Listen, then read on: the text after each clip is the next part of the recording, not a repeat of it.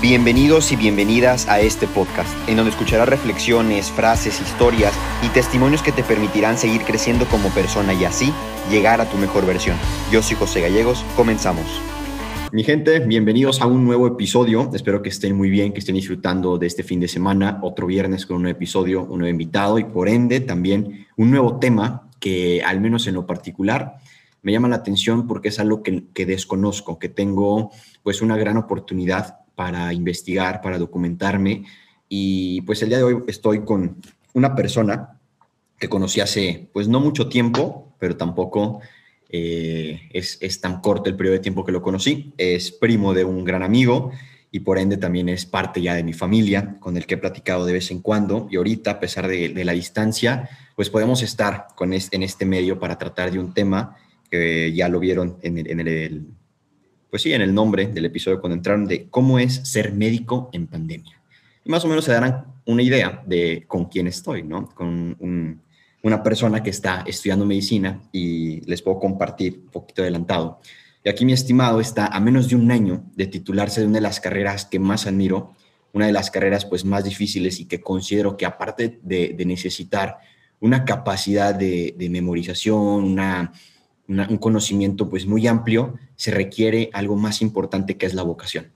Y definitivamente yo le reconozco tanto a él como a todas las personas del sector salud, porque son las personas que son, como se le dice, la primera línea de defensa contra esta pandemia que estamos enfrentando y que sin duda alguna han enfrentado una situación muy complicada que se les reconoce por el sacrificio, por la entrega, por el sufrimiento incluso que han tenido que pasar, dejar a sus familias y bueno, para no alargarme tanto y decirles pues muchas cosas que me gustaría decir y, reconocerle a, estos médicos, pues nada más hacerles una recomendación de, pues, vamos a hacer este episodio, hay una pregunta polémica al final, que ya más o menos se la compartía aquí a mi estimado, ahorita nos va a decir su nombre, eh, en dónde se encuentra ahorita, su trayectoria, su experiencia.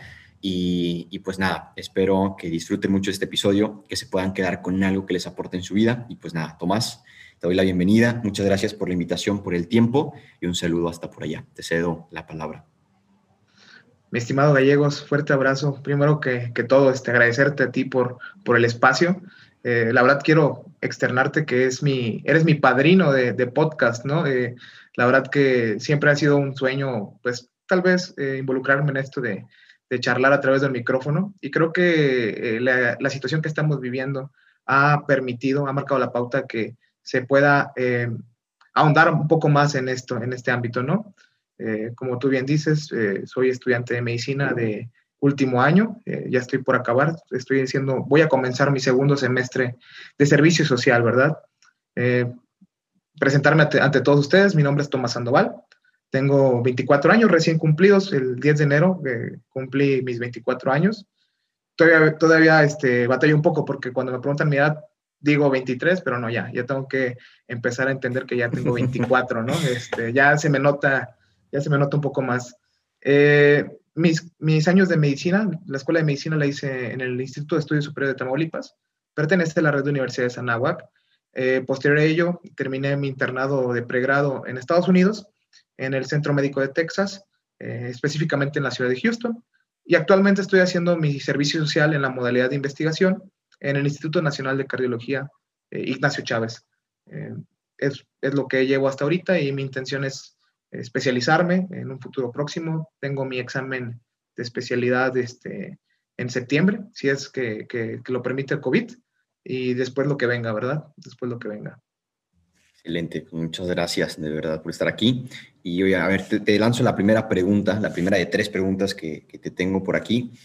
Digo, el tema del COVID es una de las cosas que definitivamente los traemos cada vez que se puede. Hay diferentes eh, argumentos, diferentes consecuencias como tal del virus también. Pero para ti, ¿cómo ha sido enfrentar esta situación? Una, porque pues eres originario de aquí, de Tampico, de, donde estoy yo ahorita en este momento, ¿no? Donde vivo.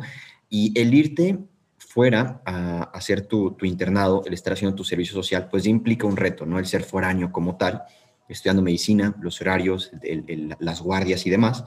¿Cómo fue para ti experimentar pues esta situación de un ser ir a un país diferente, a una situación diferente y con una, con una pandemia y sobre todo en el sector, pues, que es el, sector médico, ¿verdad? Fíjate que, en retrospectiva, eh, cuando me planteaste las preguntas y ahorita que las estoy escuchando, me, pongo a analizar, ¿no? Eh, como tú bien dices, yo hice mi internado fuera de México y, esto de la pandemia me, me, agarra, me toma por sorpresa cuando estaba, recuerdo muy bien, haciendo mi rotación de pediatría. Eh, mucha incertidumbre, mucha incertidumbre, porque es un virus que, que, si bien es una, es una familia de virus que ya conocíamos, es una cepa totalmente distinta, mm, con, eh, con alto grado de, de, contagios y que obviamente eh, la afectación al no saber ante lo que estamos luchando, pues todo lo que, todo lo que esto implica, ¿no? ¿Qué es lo que sucedió mientras yo estaba allá? Pues ante esta incertidumbre tuvimos que detener nuestro, nuestro programa de internado. Eh, estaba ya prácticamente por terminar, me faltaba una rotación, que es la de ginecología, pero esto implicó regresarme antes a, a, mi país, o sea, a México, a Tampico. Y también otra decisión muy importante que es la del servicio social. Yo eh, ya había mandado mi solicitud de hacer mi servicio social en Estados Unidos. Mi intención era quedarme en Estados Unidos, hacer especialidad, hacer vida allá. Pero todo esto le da una vuelta de 360 grados a mi vida. Me, detengo a pensar eh, preguntas serias, a analizar preguntas serias sobre lo que quiero y también con quién lo quiero. Y eso fue eh, principalmente mi familia, ¿no? Eh, ante esta pandemia, ante esta enfermedad que pues, en ese momento se veía que tenía consecuencias muy graves, que aún las tiene, pero ahorita sabemos un poco más de ella pues pensar en mi familia, ¿no? ¿Qué pasaría si yo, eh, si mi familia se enfermara, si mi papá, si mi mamá que es diabética, si mi hermana, mi hermana, mi hermana podría sola, o sea, no podría estar saliendo y entrando de, a Estados Unidos y tampoco a México. Entonces, rápido me, me, me, puse a buscar opciones y entre una de ellas, una gran amiga, Valeria Reinier, este, me comenta la posibilidad de aplicar al instituto, al Instituto de Cardiología. Yo en ese entonces sabía que quería estudiar algo enfocado a la medicina interna, pero yo quería enfocarme a gastroenterología, que es el estudio del aparato digestivo, todo lo que no sea quirúrgico. Entonces dije, ¿por qué no?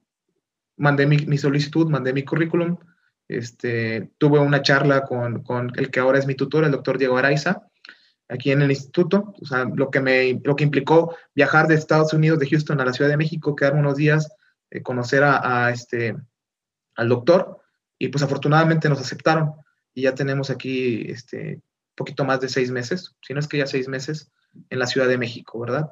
Entonces, la cercanía de mi familia, este, mi plan de vida también, todo eso cambió drásticamente con esto de la pandemia. Eso es a lo que quiero llegar. Sí, yo creo que a, a, todos en, su, en sus diferentes contextos pues nos afectó, ¿no? Digo, al menos en lo personal, pues yo no, no tenía que estar en otro lado, ¿no? Fuera de, mi de, lejos de mi familia, fuera de mi casa, pero creo que pues a todos nos afectó en la escuela, en tu vida personal, en tu vida familiar, y pues el riesgo, ¿no? Yo también te, lo comparto, a mí mis abuelitos pues también son diabéticos, yo la verdad no, no, no salgo por lo mismo, pero eh, eh, como dices, el hecho de, pues una, estar viajando, el estar en un hospital como tal, pues también es un riesgo, ¿no? Entonces, el, el, el andar, ir y viniendo, los temas ahorita de pues, entrar y salir a un país, específicamente de Estados Unidos, con la situación política que, que nos encontramos, es, es, es una carga de, de, angustia, de nerviosismo que me imagino pues tuviste que lidiar y pues digo, no, no sé cómo esté tu situación de roomies, pero pues estás lejos de tu familia. Se puede decir entre comillas que estamos prácticamente solos, entonces se ha de haber sido, no sé si uno de los retos más grandes que tuviste que enfrentar o no, pero ¿cómo, cómo fue que, lidiaste tú personalmente con esta situación? con todo lo que conllevaba. Fíjate que el ser foráneo siempre es algo, algo diferente, ¿no? Primero te preguntas por cuál es la decisión que te toma o qué, qué es lo que te lleva a salir de tu, de tu ciudad. Y yo creo que son muchas cosas. Eh, una de ellas la superación personal. Eh, en el momento en el que te detienes a pensar, volteas hacia la derecha, volteas hacia la izquierda, adelante, hacia atrás, ves algo, ¿no? Ves algo que, que tal vez te hace eh, buscar otras alternativas. Eh, en lo personal, el irme a Estados Unidos fue una, fue una coincidencia, fue algo, siempre lo platico que, que cuando me ofrecieron irme a Estados Unidos, yo ni pasaporte tenía, no tenía ni pasaporte. Eh, el día que le comento a mis papás, oigan, sucede esto, me, están ofreciendo, eh, ¿cómo ven? Mis papás siempre me respaldaron. Entonces, al sentir ese respaldo, obviamente te da miedo lo, desconocido, ¿verdad? Sí, sí. Pero al sentir algo que te... ¿no? Sí, y la incertidumbre, ¿no? Pero al, al, al ver que tienes ese respaldo, pues dices, ¿por qué no me voy a, no, ¿por qué no me voy a animar? ¿Por qué no me voy a aventar? ¿Por qué no lo voy a intentar? Y así fue. Fui a, por, mi, por mi pasaporte, que dicho sea de paso, por poco pierdo la cita. Eh, me tocó Victoria, porque ya en ese momento ya estaban batallando con las, las citas para pasaporte. Me tocó Victoria, fue la única opción que tuve. Fui a Victoria, llegué 10 minutos tarde y por esos 10 minutos casi pierdo el pasaporte y por lo tanto no iba a sacar mi visa. Y si no sacaba mi visa, pues nada, ¿no? Me quedaba en Tampico. Eh, que no es, no lo veía con malos ojos quedarme en Tampico, pero mi intención desde que entré al pregrado era, era venir a México o buscar otra, otra ciudad grande, ¿no? Monterrey, Guadalajara, que son donde se concentra este, la mayor cantidad de, innovación, de tecnología, de ciencia. Entonces así fue como yo, eh, paso a paso, todo se fue acomodando para que yo fuera a Estados Unidos. Igual mi pasaporte, digo, mi visa, como tú mencionaste justamente hace rato, eh, la situación migratoria en ese momento estaba difícil, ¿no? Recordemos Donald Trump con todos sus comentarios, eh, este, Peña Nieto, eh, lo que sea, ¿no? y pues afortunadamente, te digo, me aprobaron mi visa. Fue inclusive un gasto este, muy fuerte para mis papás y, y porque en ese momento recomendaban las personas que te asesoran para la visa que, que que vieran que tenías un buen respaldo familiar. Entonces, pues mi familia también fue a tramitar su visa, el cual tú sabes es un gasto por una sola persona es, es considerable. Cuatro personas, pues obviamente un poco más. Y ya llegué a, a, a Estados Unidos, eh, igual con mucho miedo, el cual ayer platicando, platicando con una amiga que me preguntaba, oye, este, porque ella se va a ir a Alemania. Entonces me preguntaba, oye, al, momento de, ir a otra ciudad... A otra... más ¿E, e, ¿Ella es de aquí de Tampico o la conociste ahí en México? Ella, ella es de Tampico. Ella es de Tampico, está estudiando en el TEC de Monterrey, pero eh, va a, cursar una, un, cierto grado que tienen en Alemania y para hacer una doble carrera. El chiste es que ella me preguntaba ese tipo de, situación justamente para, pues para aconsejarla y, y, y, me entró la nostalgia, ¿no? Porque yo recuerdo que en ese momento no me, no me caía el 20 que me iba, inclusive todo fue tan rápido el último mes, que me cayó el 20 ya cuando iba manejando en carretera con mi familia. Ya me cayó el 20, dije, voy manejando, mi papá está a mi lado, mi hermana y mi mamá atrás dormidas, probablemente esto no vuelva a suceder en un buen rato, ¿no? Y, te quedas con esa sensación de, de, tristeza, pero, pero al mismo tiempo piensas, hago esto por ellos, hago esto porque quiero mejorar, porque quiero ser una mejor persona para ellos, porque ¿Estás de acuerdo que, si hay una persona que sacrificaría lo que sea por ti, esos son tus padres, ¿no? Esa es tu hermana, eso es, tu familia, ¿no? Y así fue como llegué a Estados Unidos. El vivir, el vivir en, otra parte, pues sí, es, es muy, muy distinto, ¿no? Tan solo yo soy una persona que siempre ha sido de complexión gordita, ¿no? Entonces, por lo tanto, a mí me encanta la comida. La comida en Estados Unidos totalmente diferente a lo que acostumbraba en Tampico. Sí. Totalmente, tan solo partiendo de la comida. ¿no? Sí, partiendo desde ahí, partiendo desde ahí. Este, el lenguaje, yo consideraba que traía un buen inglés. Llego a, mi primer este, diálogo con un paciente y había cosas que no le entendía, ¿no? Tal vez las palabras escritas es diferente a escuchar un tipo de acento, ¿no? Sí, definitivamente. Y en Estados Unidos, específicamente en Houston, donde hay una concurrencia de diferentes este, eh, naciones. Eh, me tocó escuchar el acento del norte de Estados Unidos, que es muy diferente al acento tejano.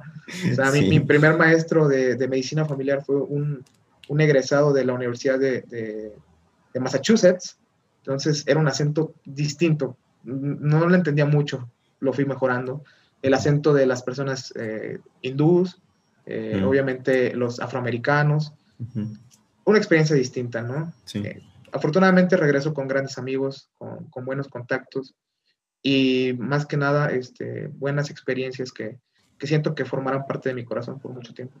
Sí, y de tu crecimiento, ¿no? Y que para en un futuro te vas a acordar como de, pues, en, su momento fue un reto muy grande, pero después te vas a enfrentar con otro que en diferente, en diferente pues, momento de tu vida vas a decir, ay, canijo, este está todavía más grande que el anterior, ¿no? Y ahora lo que me gustaría decir es, es esto, ¿no? De, nos vamos a desviar un poquito, pero enfocado en este tema del inglés, ¿no? Como la segunda lengua que ahorita pues todos, todos, absolutamente todos deberíamos de dominar, de saber, de poder entablar una conversación con la gente, me causa mucho impacto cómo a veces valúa nuestro nivel de inglés con un examen en papel, en lo que puedes escribir, en lo que circulas, en lo que subrayas o en lo que escribes, cuando realmente la mayor parte del inglés que utilizamos es así, en una conversación, en una plática. Pero me da, me da gusto, una, que de una u otra forma, pudiéramos llamarlo coincidencia, diosidencia, que las cosas se alinearon, que los astros se, se pusieron de acuerdo, lo que tú quieras, ¿no? Pero se te dio la oportunidad de estar en, en, pues en un lugar que verdaderamente te pusiera a prueba, que fuera un reto para ti y que hoy dices, ¿sabes qué? Valió completamente la pena. Y pues la, la gratitud, ¿no? Que tienes con, con, tu familia, sobre todo, y el apoyo que te brindaron, creo que es una de las cosas que pues también se quedan muy, muy grabadas. El momento ese que, que me decías de, del carro cuando vas en carretera de que te cae, ¿no? El 20 de, ¿sabes qué? Voy para, voy para otro lado. Y te das cuenta quiénes están contigo. Y dices, pues, te, te da al, al, mismo tiempo el golpe de energía, pero también como, ala, pero me apoyaron, pero no los voy a tener conmigo en ese momento, ¿no? Entonces es como un, un choque de, de, emociones, de al mismo tiempo estar contento por lo que estás logrando, pero también lo que se está quedando, ¿no? Entonces me, me, me quiero imaginar la, la, pues lo que has de haber sentido, me imagino completamente la situación en el, en el coche, se siente tan bonito, luego también cuando vas en carretera en familia, eh, es, es, como un momento muy, muy padre que pues deberíamos de tener más seguido, aunque sea en nuestras casas, si tienes la bendición de poder hacerlo. Eh, entonces, Fíjate que recuerdo mucho, este, yo le llamo a ciertos momentos este, de mi vida que a, a, los cuales me provocan algo, los denomino como momentos que me hacen sentir el corazón calientito, ¿no? Ajá, o sea, esos sí. momentos que te dejan sin aliento y que recuerdas. Y ese momento, junto con otros que, que llevo, principalmente son con mi familia, pero ese en especial lo recuerdo muy bien. Recuerdo que iba manejando, iba por Victoria, Texas, que es ya casi llegar a, a, a Houston, una, una hora más o menos imagínate la escena, yo manejando, te digo, mi papá eh, platicando, observándome, mi mentor, mi guía, ¿no? Era sí, mi primera vez que manejaba en carretera. Para mí siempre ha sido como que algo, un reto manejar en carretera porque es, es algo especial, no es como manejar de Tampico, de mi casa a tu casa, al Tama, ¿no? Gracias, gracias. Eh, eh, es algo distinto, algo tiene una mística. Entonces, la escena, mi papá siendo mi mentor, mi mamá dormida, mi hermana dormida, como que diciendo, yo confío en ti, mi, mi tu vida está en el volante, en, en, tus manos, en el volante. Mientras sonaba una canción de John Denver, eh, Poems, Prayers, Prayers and Promises, que tiene un verso que me, que me marca mucho porque recuerdo, tú conoces al doctor eh, Rafael Estrada. Sí. Él nos, nos hacía mucho hincapié en que últimamente la generación que vivimos no le importa tanto las cosas. Entonces, siempre uh -huh. citaba un verso de esa canción eh, qué, bien es, qué bello es amar a alguien y qué bueno es que las cosas te importen. Es una frase poderosa porque hoy en día cuántas gente, cuántas personas que conoces se animan a amar a alguien, se avientan a amar a alguien y le importan en realidad su entorno, le importa en realidad lo que está sucediendo. Entonces, todo eso es un cóctel de, emociones, de sensaciones que no sé por qué, tal vez lloré, pero no recuerdo, pero, pero sucedió. Y ahí lo tengo siempre grabado en mi mente. Y fíjate, me, gusta el ejemplo que pones, ¿no? De, de, de, tu papá, de la confianza. Y justo hace poquito yo pensaba en eso. Iba, iba manejando, eh, iba yo solo, era de noche, aquí, pues también cerca, ¿no? De, de, donde vivo. Y me ponía a pensar, ¿no? De que me acuerdo cuando mi papá también me empezó a, pues, enseñar a manejar, ¿no? Y es curioso, como hice la analogía en ese momento, que me, me me, o me quedo con la idea de que mi papá no solamente me enseñó a manejar un vehículo, sino que me enseñó a, a, a, tener el control del volante de mi vida. Porque muchas veces nos subimos a un coche, lo arrancamos y le vamos dando, a ver a dónde nos lleva.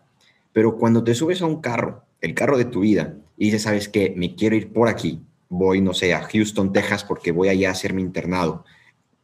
Porque después de, de una sesión de cosas que pasaron, se me da la oportunidad, pues tengo un rumbo a donde, a dónde quiero ir. El camino puede variar. Puedes tener varias curvas, varios descensos, varias subidas, varios momentos de, ay, sabes que tengo sueño, que es como cuando quieres como desertar, pero sigues, sigues, sigues manejando. Entonces, a veces nuestros papás nos enseñan más que a manejar un coche, a manejar nuestra vida y que nos hagamos responsables ¿no? de, de, de, eso y, y que, te, que te hagan ese o que lo hayas sentido de tal manera de, ¿sabes qué, hijo? De tu mamá o ¿sabes qué, hermano? Yo confío, o sea, te confío mi vida a ti en, en, camino y voy contigo y te apoyo, estoy en el momento. O sea, se, se, me hace algo tan padre que comparto contigo como el momento de emoción. Se, o sea, me lo imagino y se siente bonito, no, no puedo, pues a lo mejor llegarle al mismo nivel de emoción que tú pudiste sentir, pero es, es, es, también muy, muy padre y una lección de vida, pues muy, muy Fíjate que, inclusive ya para cerrar este tema de la, de la manejada, pero créeme que, que, manejar para mí es algo muy especial. Venga, venga. Eh, el día de mi cumpleaños, el 10 de enero, terminaba mis vacaciones el día 11, entonces, con la finalidad de pasar más tiempo con mi familia, decidí, tomé la decisión de, de aventármela manejando el, el, día de mi cumpleaños uh, aquí a la Ciudad de México. Sí. Cinco horas, seis con una hora de escala, de hecho lo puse en mis redes sociales porque te digo, te repito, manejar es algo significativo para mí. Mis papás, pues si bien este, ya me he aventado manejando solo, digo, ya me he aventado manejando este, de, de, Estados Unidos, de Houston a Tampico, que son 12 horas, siempre lo he hecho acompañado, ¿no? Ya sea por un amigo, ya sea por este, mis papás, por quien sea. Pero esta vez fue la primera vez que yo manejé solo, completamente solo. Éramos la carretera, mi coche, música y yo. Okay. Mi mamá no sabía que yo iba a manejar solo porque se, no, moría, no. se moría del miedo. O sea, de hecho, cuando le dije, mamá, ya estoy aquí en casa, este, no, manejé solo, me regañó primero, lloró, pero al mismo tiempo mi papá me, me, dijo, hijo, estoy muy orgulloso de ti porque este, has pasado la prueba más importante. Estás haciendo las cosas, estás empezando a hacer las cosas por ti mismo con lo que yo te he enseñado. Y eso me hace sentir la persona más orgullosa del mundo. Entonces, ¿cómo te, te, te, digo? Manejar es, es una analogía. ¿Cuántas analogías sacamos desde de manejar, no? De, sí, de sí, sí. Vamos a hacer analogías de muchísimas cosas y, y, y es tan padre, ¿no? Pero sí, sí, gracias por compartirlo, de verdad, no, te digo, nada, me, nada. Me, me, me, gustó. Y, y, pues pasando a la segunda pregunta, que va también orientada pues a esto, ¿no? De, de tu carrera. Eh, tú me platicabas que como tal no estás directamente en, en un centro COVID, ¿no? No, no eres de los doctores a lo mejor ahorita que trae como traje de buzo para, de, de, de, protección, pero que si has estado en contacto dentro del hospital con gente que, que trabaja en ese sentido o incluso con gente que pues tristemente se ha contagiado por alguna circunstancia. ¿Cómo es para ti, siendo un estudiante que está próximo de graduarse, enfrentarse a esta, pues a esta situación, ¿no? ¿Cómo lo has lidiado? ¿Cómo te has sentido estando como directo en el lugar en donde es la mayor probabilidad de contagio? Es algo que eh, muy personalmente se lo he hecho a, varios doctores que tengo pues el gusto de conocerlos y, pues cada historia, cada respuesta es diferente y me gustaría pues saber la tuya, ¿no?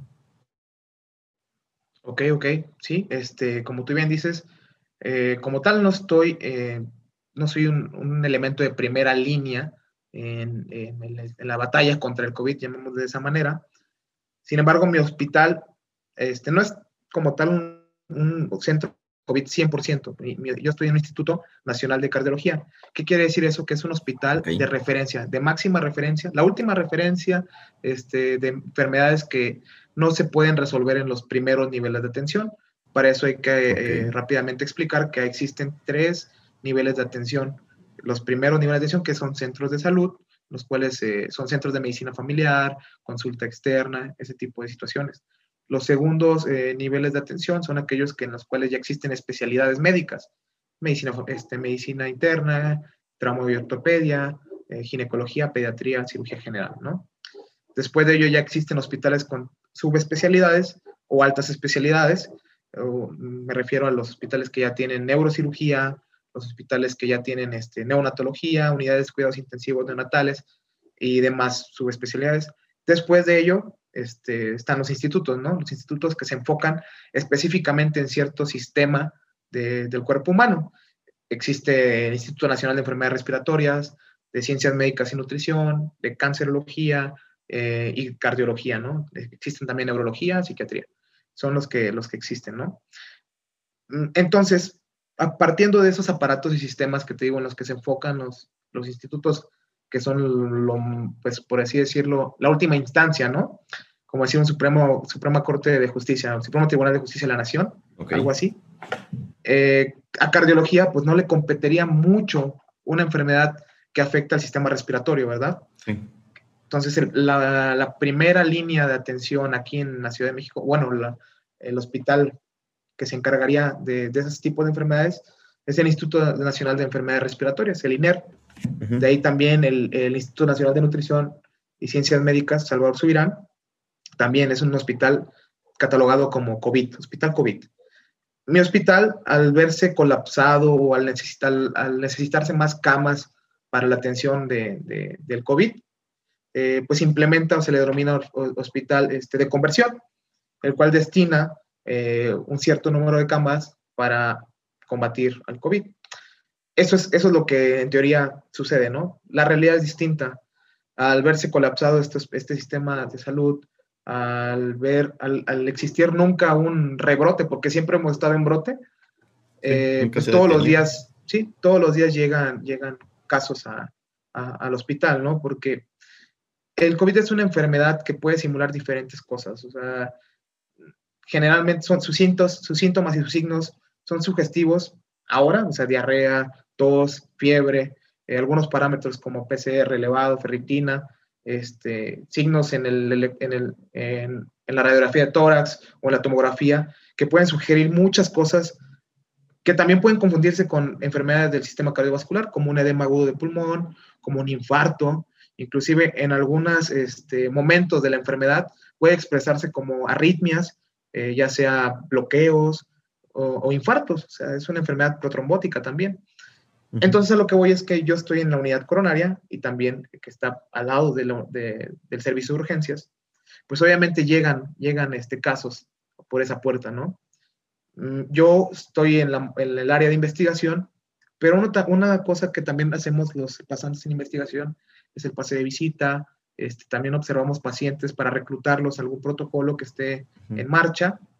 Entonces, indirectamente o directamente, pues tenemos contacto con los pacientes, ¿no? Los vemos pasar en la camilla cuando una vez se les diagnostica, se les hace la prueba de PCR, este, en, su camilla con una especie de, por así llamarlo, de cápsula, el cual los trasladan. Cuando de la, han salido las noticias, ¿no? Que los, que los llevan en una ambulancia como todos tapados y así. Ajá, sí, la camilla ponen una protección y se ve, es, es impresionante porque lo primero que hacen cuando van a trasladar a un paciente con ya confirmado de COVID lo nombran, ¿no? Lo vocean, o sea, no su nombre, ¿verdad? Pero paciente COVID, dicen. Eh, y empieza ahora sí que la danza. Eh, va el camillero con, esa, con su protección, como tú bien dices, de, astronauta, de buzo, este, y atrás de él van sanitizando. O sea, es, algo muy complejo de ver. Tú te haces a un lado para que no, no, no, no estar ser tan cerca de él, pero pues estás de acuerdo que ese paciente este, estuvo en contacto con, con una enfermera, el cual, la cual le dio sus medicamentos, este, y ante la duda, pues tal vez pudo o no pudo haber usado su equipo de protección, y esa enfermera con, con este, un laboratorista, y ese laboratorista con, con un residente, y ese residente contigo. Entonces, es algo que, que muchas veces no, no, no, podemos catalogar como, como primera línea de atención. Y también no es mi responsabilidad, no es mi, no es mi, este, mi labor como pasante estar tratando de, ayudar a un paciente con COVID. Para eso existe gente que, ha estudiado, gente especializada, gente con conocimientos que se encarga pues, de, tratar de, aliviar a ese paciente, ¿verdad? Entonces, eso es mi experiencia. Sin embargo, te digo, ¿qué, más he visto? Mm, me he dado cuenta que, que, México, en retrospectiva, nunca estuvo preparado para, para una pandemia. México es un país que el cual tuvo... Seguimos sin estarlo. Seguimos sin estarlo, ¿no? Puso en evidencia muchas cosas. Hace poco estábamos burlándonos un poquito de, del respirador eh, de Conacit, un respirador que se llama Ejecatl, de la cuarta transformación, el cual es prácticamente un ambú, un ambú que se comprime y se abre, que es algo que, que haría cualquier interno en, su, programa de internado, ¿verdad? A muchos se les pidió en su momento hacer de ambú. Y es un aparato pues prácticamente muy rudimentario el que propone la, cuarta transformación. ¿A qué quiero llegar? México eh, se puso en evidencia que tiene todos los factores para que esto haya colapsado como colapsó hasta ahorita, ¿no? una población muy pobre, una población que se alimenta, que se nutre de, las televisiones, que no educan para nada, ¿verdad? Eh, un gobierno el cual no se preocupa por la innovación, la tecnología ni la educación, ¿ok? Una, una, una población que, que, tampoco se preocupa por ellos mismos, porque también platicando con mucha gente, este, pacientes con COVID, que preguntaban a los doctores, oiga, pues mi, mi familia y yo ya somos, salimos positivos. Eh, y, con el cinismo de preguntarle a un médico de que, oiga, ¿qué le parece si yo puedo irme a un hotel en Acapulco, ponerle un nombre, este, para que me atiendan y pues si me va a dar, si ya tengo COVID, pues ya, ya qué. O sea, ese grado, ¿no? Eh, sobrepoblación, 126 millones de personas, este, más de 20 millones de personas en la Ciudad de México.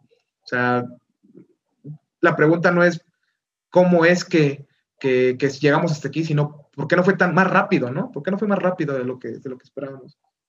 Entonces, básicamente es eso, es, es lo, que, lo que he analizado desde mi perspectiva de, de pasante en, esto, en este tiempo. Sí, son, son, muchos factores y, y, definitivamente también hay una parte de mediocridad eh, de la población que digo, sí, no conocemos todo, no entendemos a lo mejor la mayoría de los conceptos, pero oye, es básico, estás contagiado, tienes que resguardarte.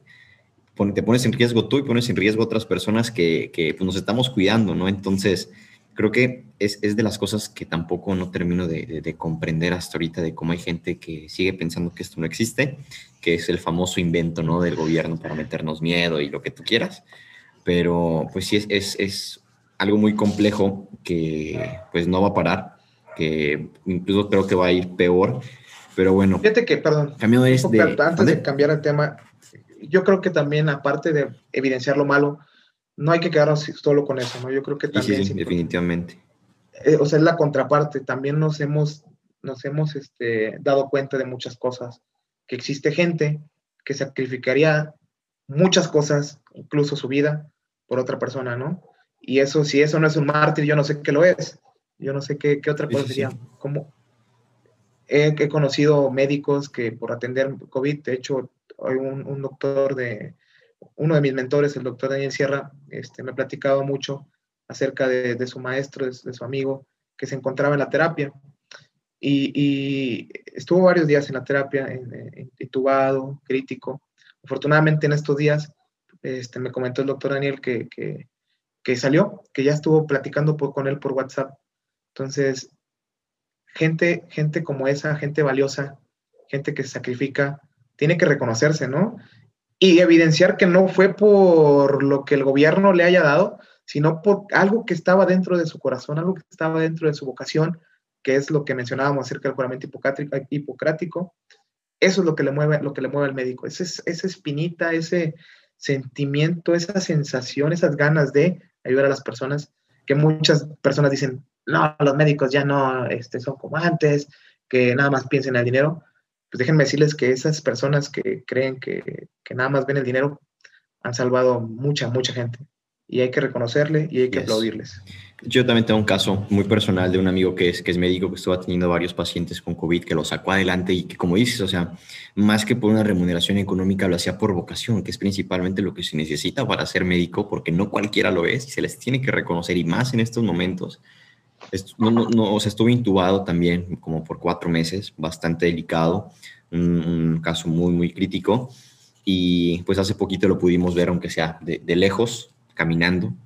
Y digo, su voz se escucha un poco, pues, lastimada, ¿no? Su garganta quedó un poco lastimada por, porque estuvo con, pues, con todos estos aparatos que le tuvieron que poner, pero pues está, está bien. Y, lo ves y dices, wow, ¿no? Es de reconocerse y, de dar gracias porque lo podemos pues seguir teniendo con nosotros, ¿no? Hay algunos doctores que desafortunadamente perdieron la vida eh, al servicio de los demás, cumpliendo con su vocación, más que su responsabilidad, más que su deber, con su vocación y dando lo mejor de sí. Entonces hay que reconocérselo. Y ahorita, pues vamos a pasar a la tercera y última pregunta para ir cerrando este episodio, que la verdad es, es va, va, por ahí, lo del juramento hipocrático. Y como les decía al principio, vamos a tratar de tocar con una, de un punto de vista bastante, bastante crítico y no tanto por qué nos hace sentir ni nada por el estilo, ¿no? Vamos a tratar de, de, hacerlo lo más objetivo posible. Y es que una de las cosas que a mí más también impacta de los doctores, de los médicos, es que ellos hacen un juramento, se le conoce como el juramento hipocrático, y establece diferentes eh, pautas que tienen que seguir o diferentes obligaciones, la responsabilidad que esté en sus manos, que en términos generales, pues es preservar la vida en cualquier circunstancia, pues de la persona como tal, ¿no? Eh, yo leía un pequeño artículo porque no, no me quería venir en, en blanco en que, pues para conocer un poquito de, detrás de este juramento, Hipócrates se lo dio a sus discípulos como una base ética médica que luego fue a nivel global. Antes la medicina, si, mal, si, si no me equivoco, era de generación en generación. No había como tal una facultad, un instituto algo por el estilo, sino que la misma familia te lo iba enseñando y se iba replicando. Y ahorita, pues, las cosas han cambiado, los años han pasado y ha habido, pues, muchas, eh, pues, updates, ¿no? Actualizaciones, así como las aplicaciones del celular.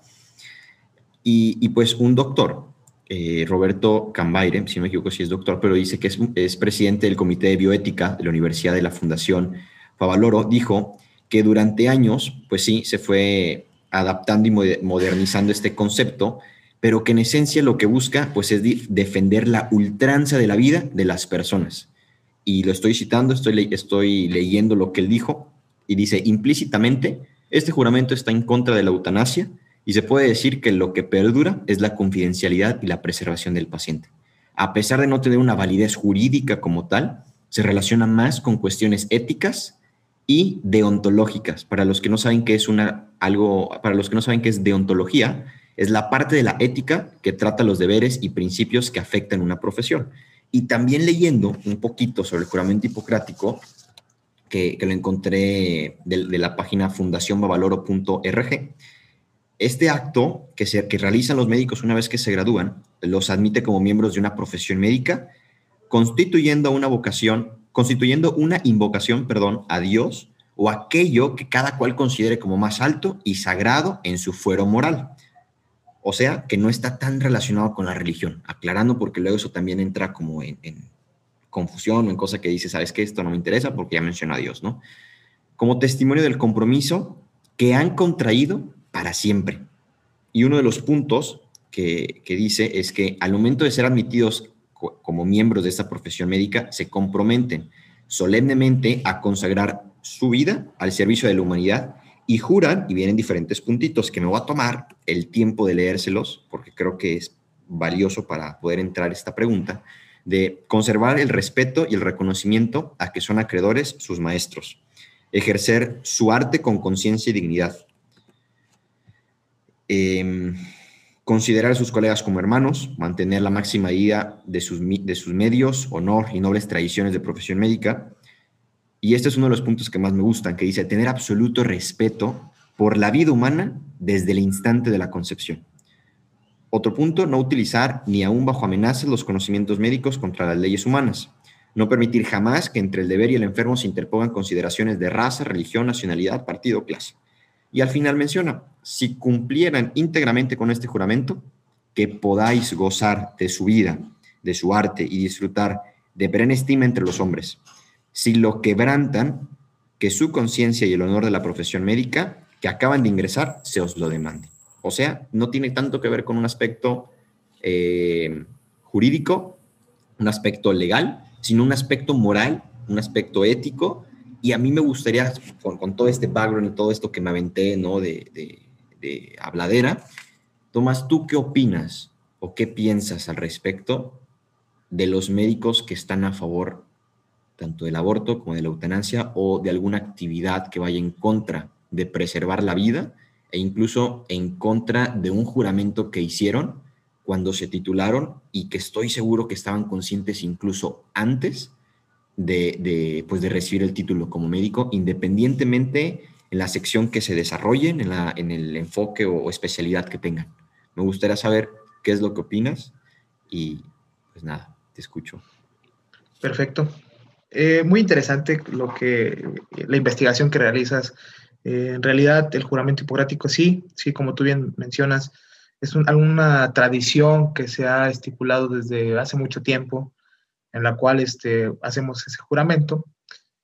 Hay mucha controversia de si en realidad Hipócrates lo dijo o no, es otro tema, es otra charla. Así es, así Sin embargo, suelen ser nuestras máximas, ¿no? Suelen ser nuestro, las, las, normas morales, éticas, como tú bien mencionaste, que rigen nuestro comportamiento, nuestro comportamiento y actuar médico.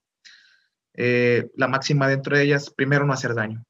Primum non nocere, primero no hacer daño siempre tenemos que enfocar nuestra mentalidad, nuestro actuar, en cualquier práctica y en nuestra vida, en no hacer daño a la, persona.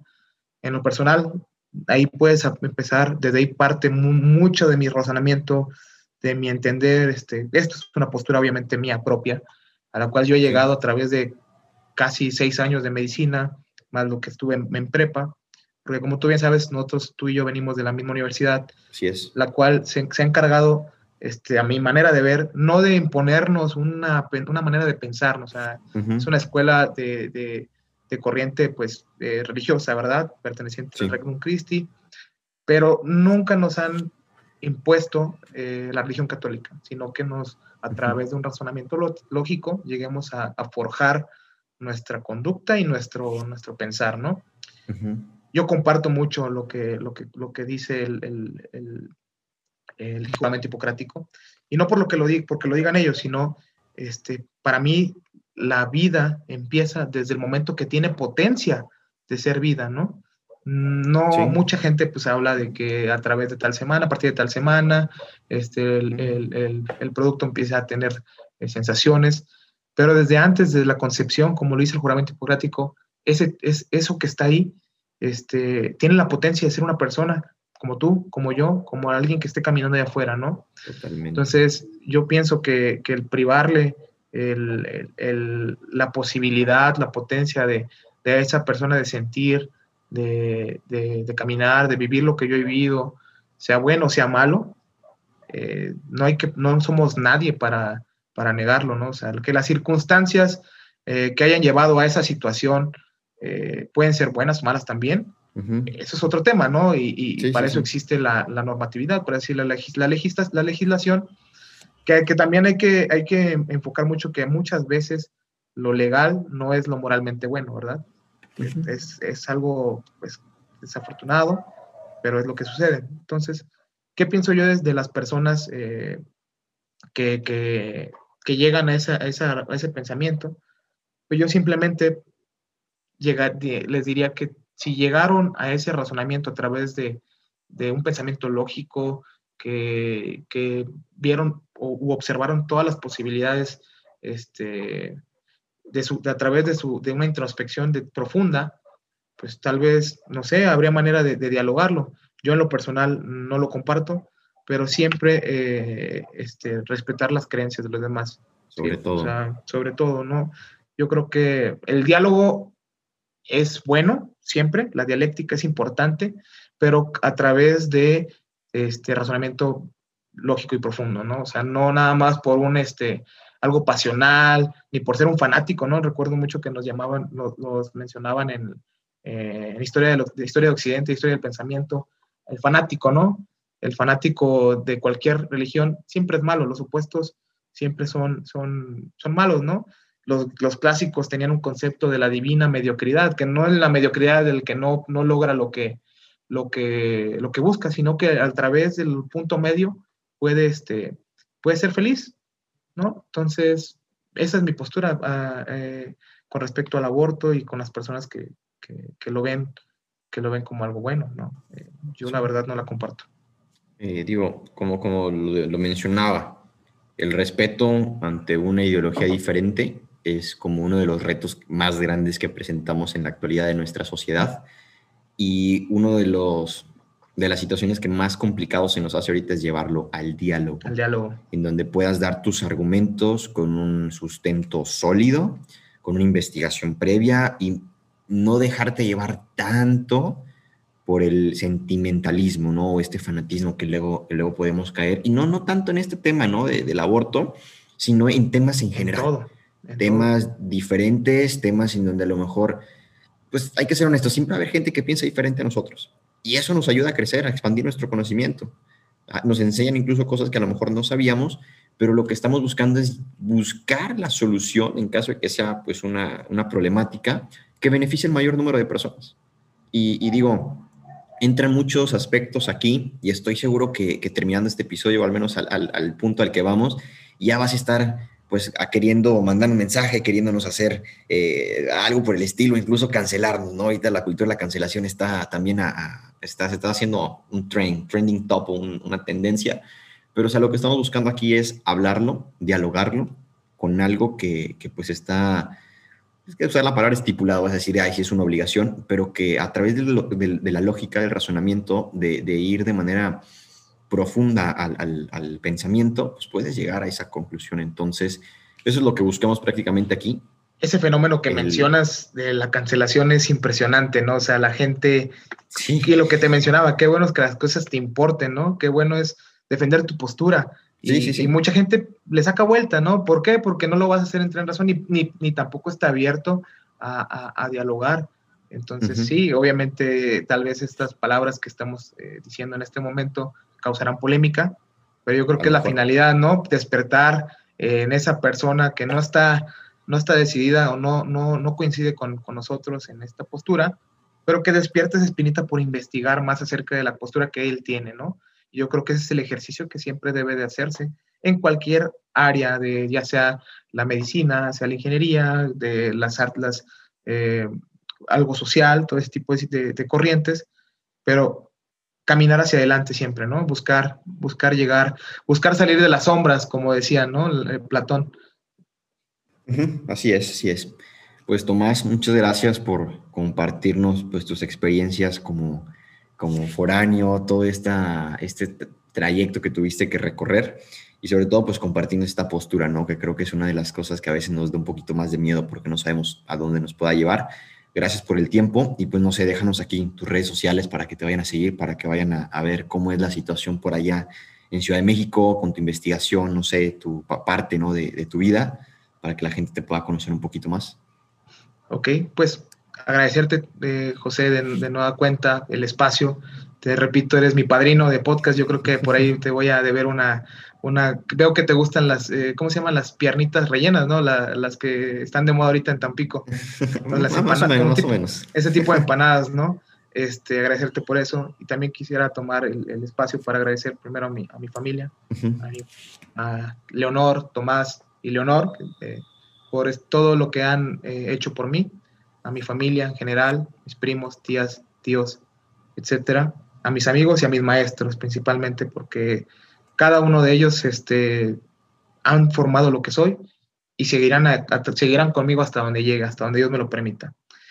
Eh, recordarles que traten de, buscar siempre ir hacia adelante, ¿verdad? Voltear hacia atrás es, es muy bello, ver, hasta dónde has llegado. Y pues nada, este, échenle muchas ganas, eh, traten de, buscar lo, lo, bello, lo bueno, lo verdadero. Y les dejo mis redes sociales. Mis redes sociales me encuentran en Instagram, Facebook, eh, Twitter como arroba Tomás T. Sandoval. Tomás Tadeo Sandoval, ¿sí? Arroba Tomás T. Sandoval. Y mi correo es stomastadeo arroba gmail.com. Estoy a sus órdenes y muchas gracias a todos por escucharme. Muchas gracias, de verdad. Y, pues un saludo también a tu familia, a la mía, a todas las personas que nos están escuchando. Gracias por el tiempo, si llegas hasta aquí. Compártenos qué fue lo que más te gustó, qué fue lo que a lo mejor no te gustó. Si tienes un punto de vista también, compártenoslo. Podemos crecer juntos, llevarlo al diálogo y pues seguir expandiendo nuestro conocimiento y promover pues el bien común, que es finalmente lo que estamos buscando. Entonces, gracias por estar aquí. Nos vemos el próximo viernes con un nuevo episodio, un nuevo invitado y un nuevo tema. Entre la música.